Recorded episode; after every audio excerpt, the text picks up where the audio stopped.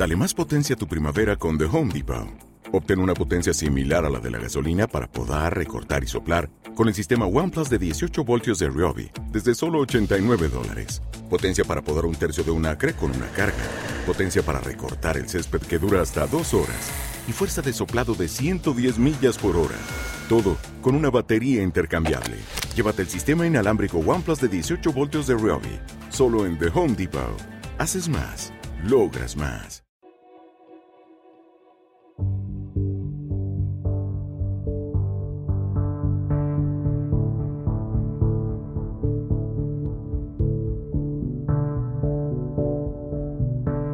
Pues vamos a empezar este pequeño taller sobre educación emocional basado en la idea de educación emocional de Claude Steiner. A mí Claude Steiner me sonaba, pero realmente no sabía nada de él.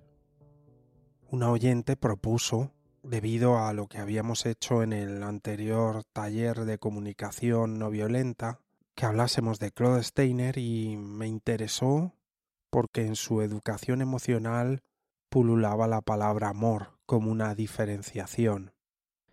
De hecho, él dice que la educación emocional es la inteligencia emocional centrada en el corazón. Así que partiendo de esa premisa, vamos a indagar un poco en esta idea de la educación emocional de Claude Steiner.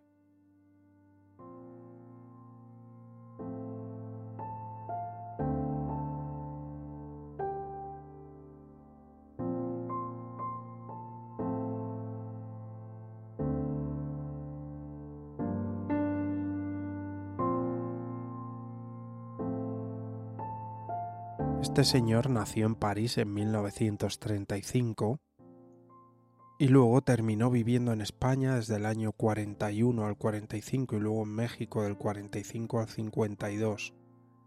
Entiendo que tuvieron que irse al exilio por la Segunda Guerra Mundial y bueno, después de todo este periplo terminó en Estados Unidos estudiando psicología y un doctorado en psicología.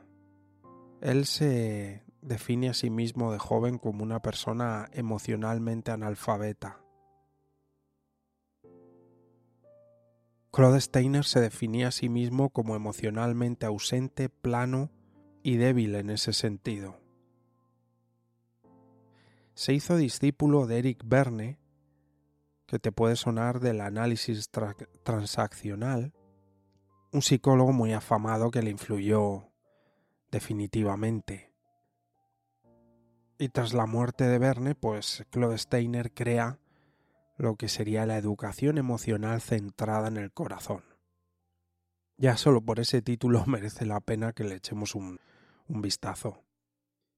Es curioso que habla Claude Steiner de la inteligencia emocional como se está hablando ahora del mindfulness y ve la inteligencia emocional un poco así como que al final ha terminado siendo o que en su momento se utilizó como una herramienta usada para hacer crecer los negocios. En la empresa, la inteligencia emocional dice que es ser una persona estable, impertérrito ante el trabajo autocontrolado. Como te digo, lo veo un poco como esta visión del mindfulness, que es utilizar el mindfulness para esa cosa tan sumamente extraña y aberrante que es vivir en ambientes enfermizamente estresantes e intentar manejar ese estrés sin cambiarlo a través del mindfulness o a través de la inteligencia emocional. Por eso, Claude Steiner dice que la educación emocional es más que ser positivo y que controlar los impulsos. Que la educación emocional lo que tiene que hacer es humanizar las empresas, humanizarnos, sensibilizarnos. Pero es que hay muchas personas que necesitan sensibilizarse porque se están insensibilizando constantemente para poder lidiar con un mundo insensible. Pero es curioso porque es que la mayor parte de las personas somos sensibles. Y desde que somos niños ya se nos va diciendo menos alegrías, menos no sé qué, sé serio, tu trabajo, tú no sé qué.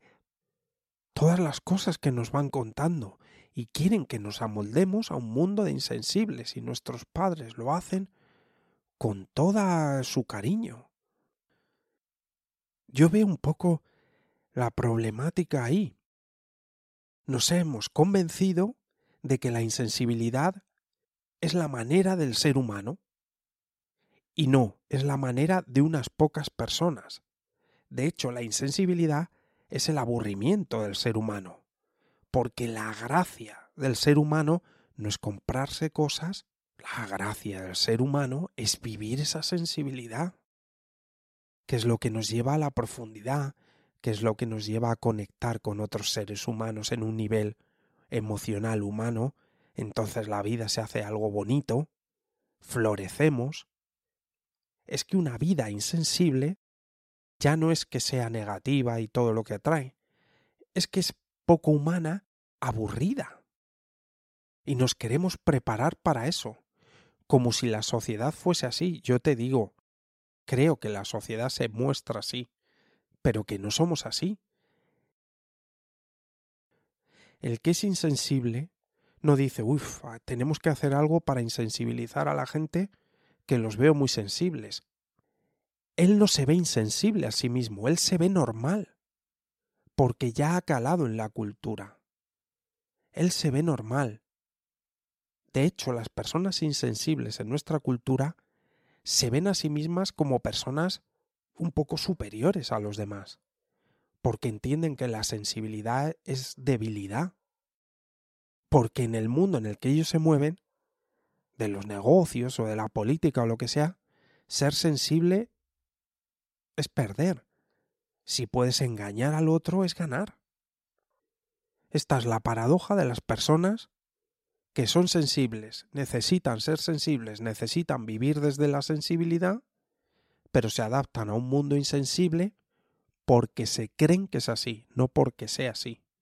Está siendo así porque nos creemos que es así. Yo sé que esto está por debajo, como en una profundidad. En la superficie está, pues como te digo, la protesta, lo inmediato, el tal, el gobierno, la, la guerra, la pandemia, un montón de cosas, el dinero, no llego fin de mes, se pagan mal los trabajos, voy al médico, no me atienden ya. Las cuestiones sociales más, pues, pues, y una visión un poco apocalíptica de la vida. Pero aun tratando esas situaciones de manera inmediata, con la protesta o con lo que sea, creo que de fondo hay un error de percepción del que tenemos que salir, que es creer que nuestra sociedad, que todos, que una mayoría... ¿Te está gustando este episodio? Hazte fan desde el botón apoyar del podcast de Nivos. Elige tu aportación y podrás escuchar este y el resto de sus episodios extra. Además, ayudarás a su productor a seguir creando contenido con la misma pasión y dedicación.